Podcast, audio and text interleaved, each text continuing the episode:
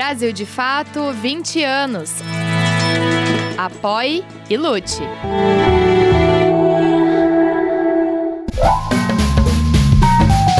Brasil de Fato Entrevista. Olá a todas e a todos, está começando agora mais um Brasil de Fato Entrevista e hoje a nossa conversa é com a deputada federal pelo PSOL, Erika Hilton. Tudo bom, deputada? Como vai?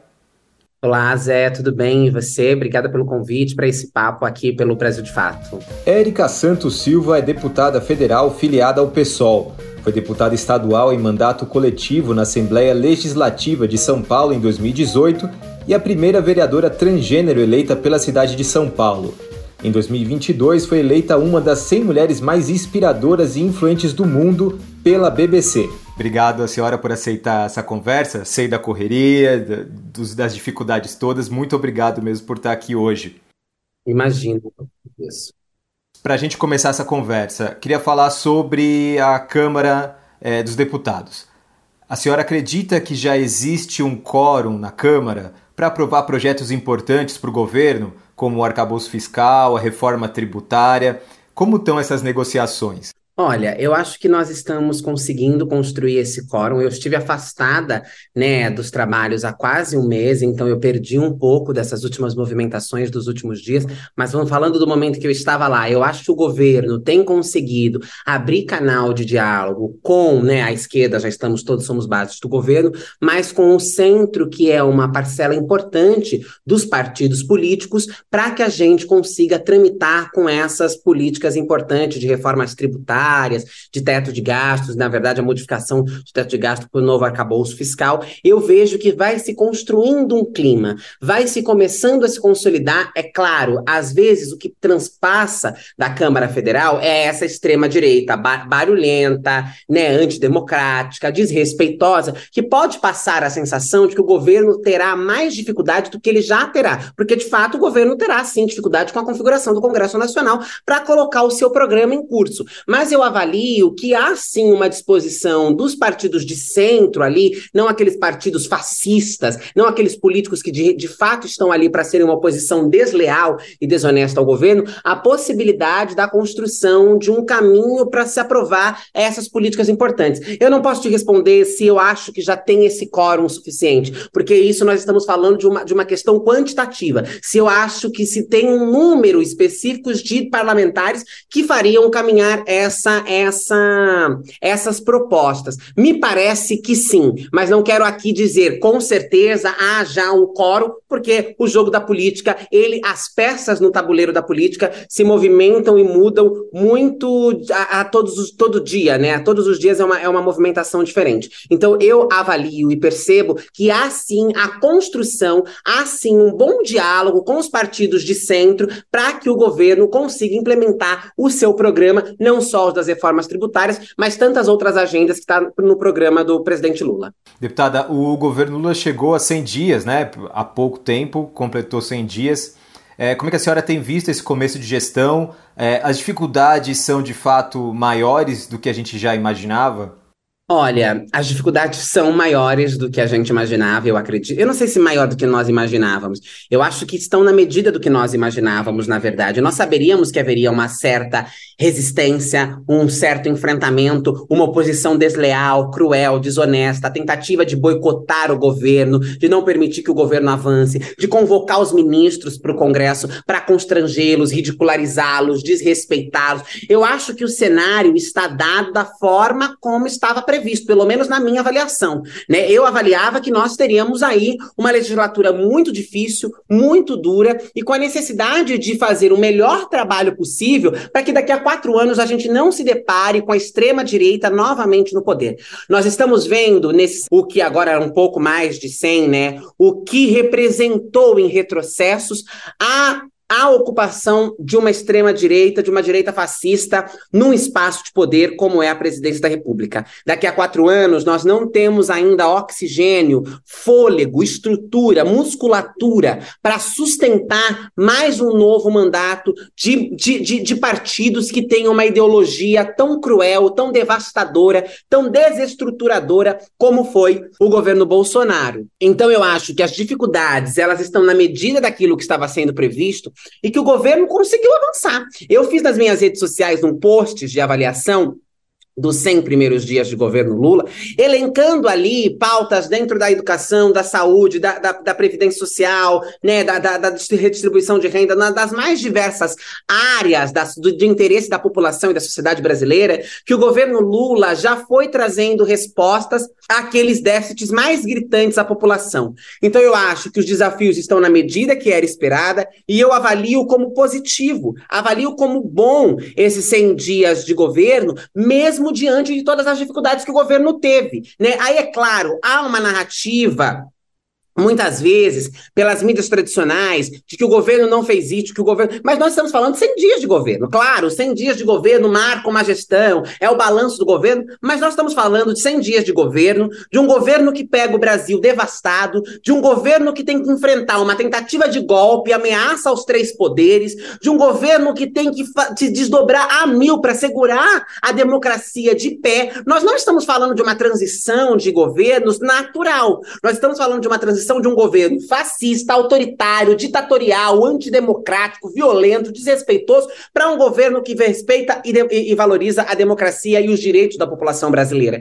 Ao colocarmos nessa balança, nós temos sim uma, uma, uma visão positiva, e quando nós olhamos as, as, as modificações que o governo já propôs, nós dizemos, os desafios estão na medida que nós esperávamos. Eu acho sim que são grandes, são árduos, serão difíceis os 200, os 300, os 400, os 500 dias de governo, mas nós estamos avançando e nós estamos resgatando este país, apesar de todos os desafios e obstáculos que nós temos na nossa frente. É, por outro lado, a senhora também tem atuado bastante junto às políticas do estado de São Paulo, né? Tem sempre acompanhado o estado pelo qual a senhora foi eleita. É, há um pedido ao STF para interrupção da remoção é, dos pertences de moradores de rua é, em São Paulo. Né? A cidade está completamente abandonada é, e o Estado também não é muito diferente, né? É, sob a gestão de Tarcísio de Freitas. É, como é que a senhora avalia esses primeiros 100 dias da gestão em São Paulo?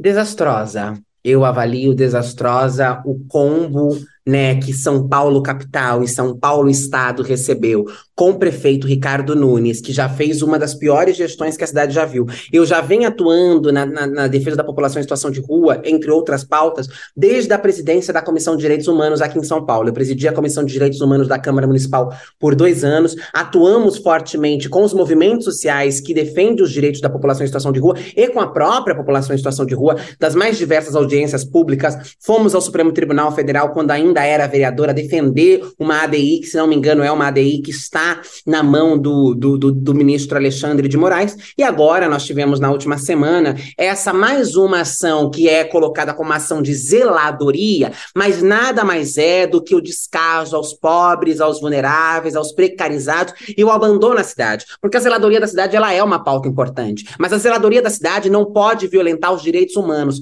A zeladoria da cidade não pode tratar pessoas humanas como lixo, não pode tratar o pertence de barracas, de cobertores, de colchões, de pessoas pessoas que vão enfrentar agora as baixas temperaturas e quando são mandadas para abrigos, eu fui pessoalmente, enquanto presidente da Comissão de Direitos Humanos, visitar os abrigos da cidade de São Paulo. Nós tivemos inúmeras matérias que foram retratadas pelos, pelos veículos de, de televisão que demonstram o quão abandonada e o quão, e o quão cruel é a realidade dessas pessoas. Eu entreguei ao ministro Alexandre de Moraes um relatório completo mostrando ah, os percevejos nos colchões, fezes de pombo nos colchões, fezes de pombo nos refeitórios, os vasos sanitários transbordando, a falta de autonomia desses indivíduos que saem das ruas e vão ser tratados da forma como são pelos equipamentos da prefeitura. Então eu avalio os 100 dias do governo estadual, que inclusive fechou políticas como, por exemplo, Bom Pratos, né, faz falas desastrosas. O governo do Tarcísio, ele é um governo que segue uma agenda e uma, uma ideologia bolsonarista. Apesar de tentar se descolar. Exatamente o que eu ia dizer agora. Apesar de tentar colocar um verniz mais democrático, de se descolar, de, de, de, até ser mesmo um pouco mais, menos voraz, como é o Bolsonaro, o Tarcísio tem uma postura um pouco menos voraz como a postura do Bolsonaro, mas a agenda política é a mesma. E aí nós temos retrocessos inúmeros, nós temos fechamentos de equipamentos importantes, nós temos ataques aos servidores públicos do nosso Estado, nós temos uma série de atitudes que já foram tomadas nesses 100 dias de governo de Estado que são desastrosas e que aí comungam com as ações da cidade de São Paulo, e aí a gente vê esse caos generalizado. Então eu avalio como desastrosa, lamentável a gestão estadual. Tem também uma outra questão, uma, uma matéria recente que saiu é, sobre uma fala do secretário do governo Tarcísio, Felipe Sabará, que inclusive já foi duramente criticado na gestão Dória, né? já, já fez é, das suas durante a gestão Dória, que quer levar para o interior do estado moradores de situação de rua de São Paulo é, um processo claro de higienização da cidade. Né? A ideia do projeto é que essa, essas pessoas sejam subsidiadas pelo governo para trabalharem em estabelecimentos rurais. Nos parece muito, muito estranha essa medida, né, deputada? É, ela, ela, ela, ela é asquerosa, ela, ela, ela, ela, ela, ela me lembra algo análogo a, ao colonialismo, aos períodos escravocratas, né, aos períodos de engenho, a qualquer uma dessas fases tenebrosas da nossa história, aonde pessoas vulneráveis, pessoas negras, pessoas analfabetas, pessoas pobres, pessoas nordestinas, né, eram tiradas de seus territórios para irem trabalhar de forma braçal, porque a única oportunidade que essas pessoas têm são o trabalho braçal. E isso a gente vê, eu quero citar uma ação que teve aqui em São Paulo no show do Coldplay, é Cidade Invisível, se eu não me engano, que é o coletivo que trabalha com população em situação de rua e que levou moradores em situação de rua para assistirem ao show do Coldplay. E eu acompanhei essa ação de longe, achando muito bonita, muito generosa, muito empática, muito humana. Porque quando nós falamos em população em situação de rua, nós não podemos nos restringir a pensar que essa população é uma população que só tem frio e fome. Porque essa é a primeira urgência dessa parcela da população. Mas essa população tem carência carência educacional, tem carência afetiva, tem carência cultural, tem carência de participação na sociedade, tem, tem carência de, de oportunidade no mercado de trabalho, tem uma, uma série de demandas de carência. E os comentários que eu, eu acompanhei através dessa ação, eles dialogam exatamente com essa postura do secretário do Tarciso, que é olhar para essa população como pessoas que devem ser alijadas dos seus direitos e jogadas para fora da sociedade e, quando forem vistas, serem vistas apenas para receberem qualquer tipo de assistencialismo. Essa é uma ação higienista, essa é uma ação criminosa, esta é uma ação desastrosa de quem não entende nada de direitos humanos, de gestão de pessoas e de como resolver a crise humanitária que tem tomado conta da cidade de São Paulo. Nós temos uma crise humanitária na cidade de São Paulo, que está no estado de São Paulo. Eu acompanhei mais perto a capital, por isso falo com propriedade da capital, porque fui vereador aqui, mas basta a gente ir para os interiores, a gente vê o aumento da população em situação de rua em todo o estado, em todo o país, para ser, ser mais, mais específica, porque a miséria, o desemprego, a pobreza, as desigualdades sociais foram completamente aprofundadas no governo Bolsonaro. As pessoas perderam perspectiva de futuro, as pessoas foram deixadas à própria sorte, ordens violentas de despejo. Então, tudo isso, é ao falar de tudo isso que eu elenquei agora, é que nós vamos tratar com respeito, com humanidade, com dignidade a população em situação de rua. Um secretário que se preste a dar um tipo de depoimento como esse não deveria sequer ser secretário. É secretário porque é secretário de um governo que é alinhado ao governo Bolsonaro. E qual é a visão do governo Bolsonaro? Uma visão elitista, uma visão higienista, uma visão racista, uma visão classista. É tudo isso que está em torno dessa discussão. É dizer, nós, a elite paulista, a elite paulistana, não queremos conviver com essas pessoas que nos incomodam, que nos incomodam aos nossos olhos. Nós queremos fingir que a miséria, a pobreza que nós estruturamos, que nós causamos, não existem. Como nós fazemos isso? Nós matamos essas pessoas, nós tiramos ela daqui,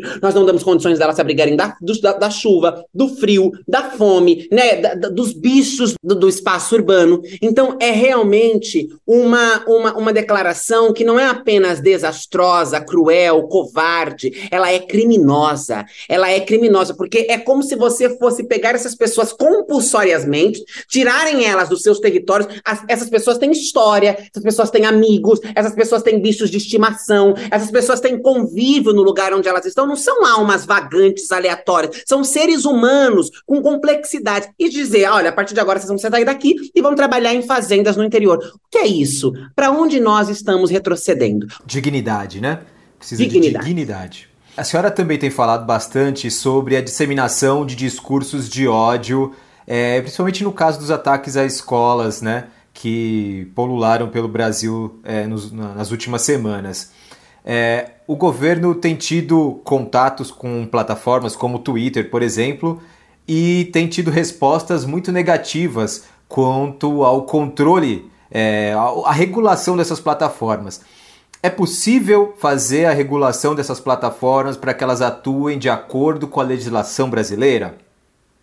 Olha, possível tem que ser, Zé. Não, nós não podemos acreditar que essas plataformas internacionais possam usar o território brasileiro e serem mecanismos, serem canais, né? É como se fala, transportadoras de mensagens de ódio, de violência, de estigma, de ataques, etc. Nós não podemos nos conformar com isso. Recentemente, agora, após as eleições, o próprio ministro teve uma reunião com representantes da plataforma, dessas plataformas, o ministro Alexandre de Moraes, né? Houve uma reunião recente, acho que menos de um mês atrás, ou pouco mais de um mês, que foi a última reunião que teve no âmbito do Supremo Tribunal Federal com esses representantes, para tratarem desta questão da regulamentarização das plataformas no Brasil. O governo tem feito agora essas ações, né, através do, do, do Ministério da Justiça, do Ministério dos Direitos Humanos, etc.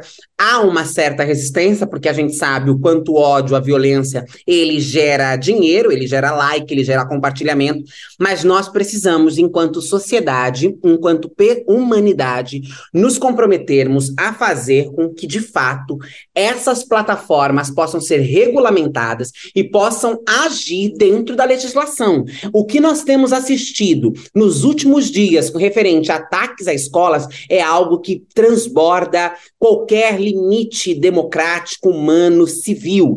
Ler aquelas notícias é algo que dá nó na nossa garganta, deixa pais, alunos, é, professores, todo mundo extremamente preocupado com o futuro das nossas escolas, com o futuro das nossas crianças, e fica cada vez mais claro que é através das redes sociais, que é através de plataformas de comunicação como WhatsApp, Telegram, etc., que essas máfias se, uti se utilizam para fazerem esse tipo de diálogo. E não necessariamente esses criminosos, mas nós temos visto nos últimos dias um fenômeno muito assustador, que é o fenômeno da mentira. A fake news nomeando escolas, territórios, dizendo que serão atacados. O que isso gera de caos. Então eu acredito que esta é sim uma discussão difícil, não será fácil, porque se fosse fácil, nós já teríamos avançado. Instâncias como o Supremo Tribunal Federal já têm feito essa conversa e nós ainda não conseguimos fazer com que de fato se respeite a legislação brasileira, mas nós precisamos batalhar, acreditar e lutar incansavelmente para que as plataformas se comprometam no bloqueio, na minimização, na minimização dos ataques de ódio, né? Não é só referente às escolas, mas são ataques racistas, ataques transfóbicos, ataques misóginos, ataques das mais diversas naturezas que não podem continuar tendo espaço deliberado dentro das plataformas como nós temos hoje. Mudando um pouquinho de assunto, para falar um pouquinho sobre a sua trajetória. É, a senhora já foi deputada estadual na Assembleia Legislativa de São Paulo, em um mandato coletivo, né? Também vereadora, já passou aí por cargos importantíssimos no Legislativo. É, e agora na Câmara dos Deputados, na Câmara Federal é um desafio muito maior, né? Os temas são muito maiores, a, a, pressão é muito maior, enfim, o número de votos que a senhora recebeu também é muito maior. É, como é que tem sido esse começo de trabalho no Congresso? Como tem sido se adaptar a essa nova rotina? Olha, é tudo muito maior e, e, tem sido um aprendizado, porque eu estou tendo que reaprender o que é o espaço legislativo a partir da ótica do Congresso Nacional, que abarca ali a Câmara Federal e o Senado. Nós temos ali uma, um grupo muito maior, né? Nós estamos falando de 55 vereadores para 512 deputados federais. Então, de fato, o desafio é bem grande. Eu fiquei esse quase um mês afastada já agora no início da legislatura. Eu participei da minha comissão de direitos humanos uma única vez, que foi na composição da presidência da mesa, e logo depois já fiquei doente, porque também estava conversando com a deputada Maria do Rosário ontem por WhatsApp, que também está adoecida, e nós dizíamos exatamente sobre o quanto aquele espaço é um espaço que nos adoece e o quanto nós temos que nos cuidar para se manter firme, saudável, sadia, porque a onda de estresse, de cansaço, de, de, de movimentações que acontecem ali ela é muito maior, ela é de outro nível, de fato. Mas tem sido para mim uma experiência agradável, tem sido para mim uma experiência de entender que também eu consigo. O desafio ele é maior, mas o impacto que eu posso gerar nas comunidades que eu defendo, nos direitos que eu acredito, nas políticas que eu desenvolvo também é muito maior, né? Nós sair de um âmbito territorial para um âmbito mais macro, de país mesmo. Então tem sido um desafio assim, tem os seus sabores e dessabores, porque a gente tem que enfrentar episódios como, por exemplo, um deputado que após uma fala minha, coloca uma peruca na cabeça, usa a, tribu a tribuna para deferir ódio e violência contra um grupo extremamente precarizado, e esse é um episódio entre tantos outros episódios de desrespeito, de ataque, de violência, nós temos que enfrentar uma extrema-direita completamente fascista, porque aqui em São Paulo nós tínhamos os fascistinhas, mas eles eram fascistinhas, fascistoides quase, eu diria, fantoches do fascismo. Ele fazia um, uma encenação muito blazer, muito. Lá não, lá nós estamos falando de homens perigosos, de pessoas que realmente acreditam naquilo que defendem, defendem com unhas e dentes, são capazes de tudo. É intimidador, mas a minha trajetória de vida também é uma trajetória que foi intimidadora e eu nunca pude me acovardar diante dela. Eu sempre precisei ter ousadia, coragem, resiliência. Então eu, eu avalio como algo muito positivo. Eu quero, como fiz nos meus dois anos de mandato como vereadora, ao final dos quatro anos de mandato como deputada estadual, deixar qualquer tipo de legado que eu consiga construir, porque também ali a construção ela é mais, do, ela é mais difícil, porque a, os enfrentamentos são muito maiores, mas tem sido uma experiência da qual eu tenho aprendido, gostado e da qual eu acho que o meu papel é fundamental naquele espaço, fazendo parte das primeiras deputadas travestis transexuais eleita a uma Câmara de 212 512 deputados, deputados federais, que não nunca contou com uma representação como a minha e a deputada Duda Salabert. Então, eu acho que é um desafio maior, mas nós também temos potencial e capacidade de pensar políticas maiores e nós com certeza deixaremos um lindo legado mostrando que a nossa participação e a nossa presença naquele espaço ela tem um propósito. Nós somos eleitas pelos gritos das minorias, nós somos eleitas pela necessidade da representação, nós somos eleitas pela necessidade das mudanças, da transformação, de um novo olhar sobre a política, da renovação daquele espaço que ainda é muito masculino, muito branco, muito cissexista. Então nós representamos representamos tudo isso. E representar tudo isso é algo que me engrandece, me enche de orgulho e me faz ter certeza do papel constitucional mesmo que o meu corpo e o meu mandato representa naquele espaço. E mesmo com os desafios, mesmo com os enfrentamentos, mesmo com muitas vezes eu tendo nós na tripa quando vejo cena uma ou outra, eu sei do meu papel, eu sei do que, eu, do, do que devo fazer ali e isso me faz seguir adiante e, isso, e acho que isso faz a experiência ser uma experiência agradável, porque ela é uma experiência de mudança, de transformação e de revolução. E serve também como espelho para outros e outras, né? Tantas que podem se ver ali representados. É, é muito importante mesmo. A senhora é, presidiu, inclusive, uma sessão solene é, de homenagem à vereadora Marielle Franco, né? Enfim, é, é histórico mesmo.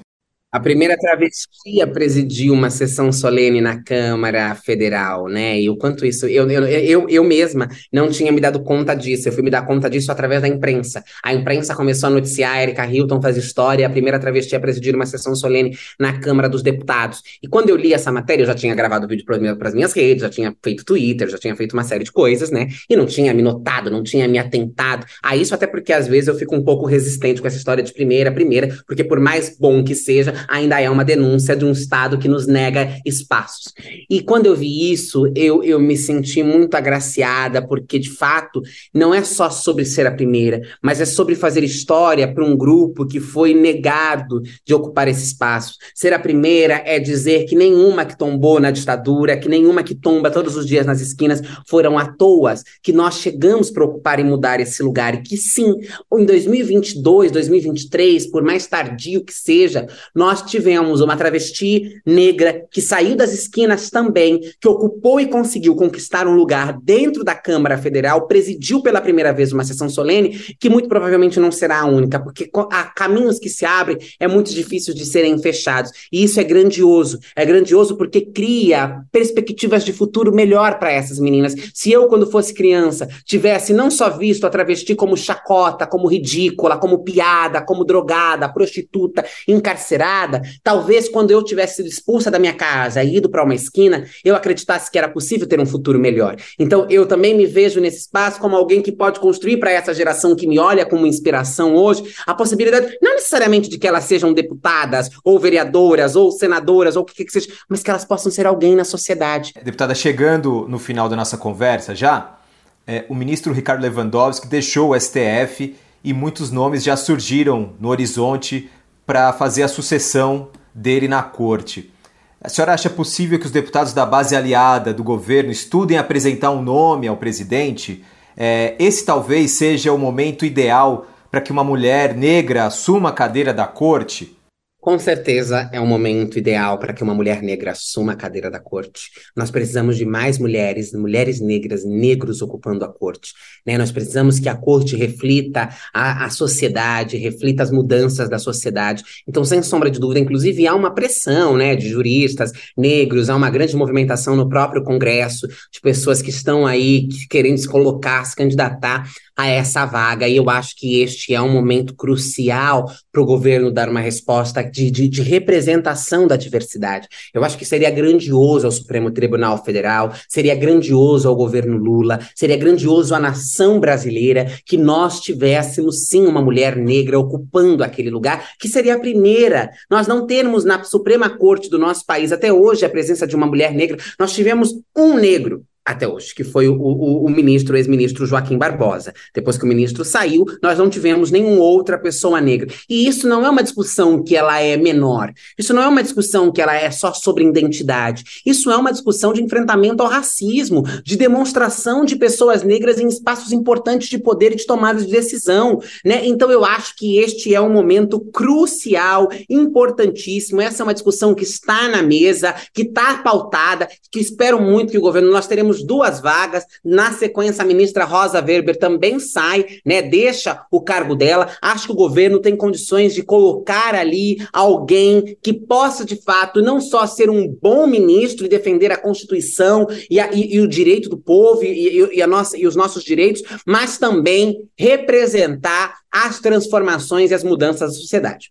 Com relação à indicação da base do governo, eh, nós sabemos, né, há rumores de que o governo, de que o presidente Lula não gosta muito dessas interferências para a indicação de nome de ministros, né? Que ele já tem dito aí nos bastidores que ele é quem faz a indicação, que ele já indicou vários ministros, que ele sabe fazer essa indicação, que ele vai indicar um ministro com táticas, etc. Então, talvez, não sei se há um momento é, é, é ele é amigável para que se faça esse tipo de indicação. Eu acho que as pessoas mais próximas ao presidente, elas podem soprar nome ao presidente. Mas é claro, essa é, sem sombra de dúvida, uma decisão do presidente da República. E o presidente da República, no caso do presidente Lula, é um presidente da República, o único com três mandatos de presidente da República, e que com certeza saberá fazer uma boa indicação, assim nós esperamos, porque também não significa que ele não possa errar na sua indicação, né?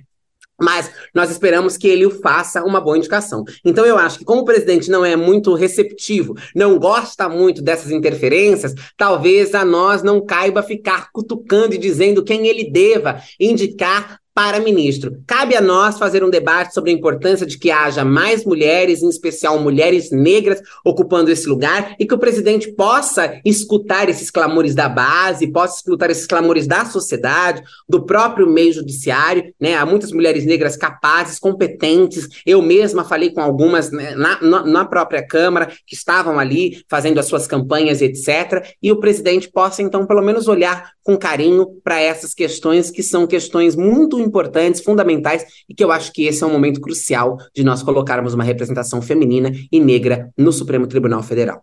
A senhora sopra o um nomezinho lá na orelha do presidente.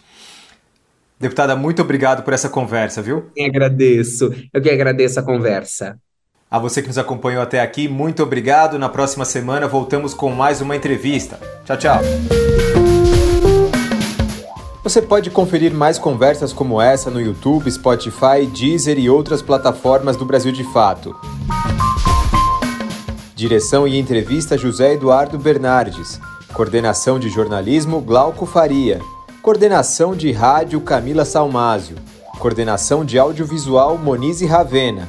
Coordenação de redes sociais Cris Rodrigues. Direção executiva Nina Fidelis.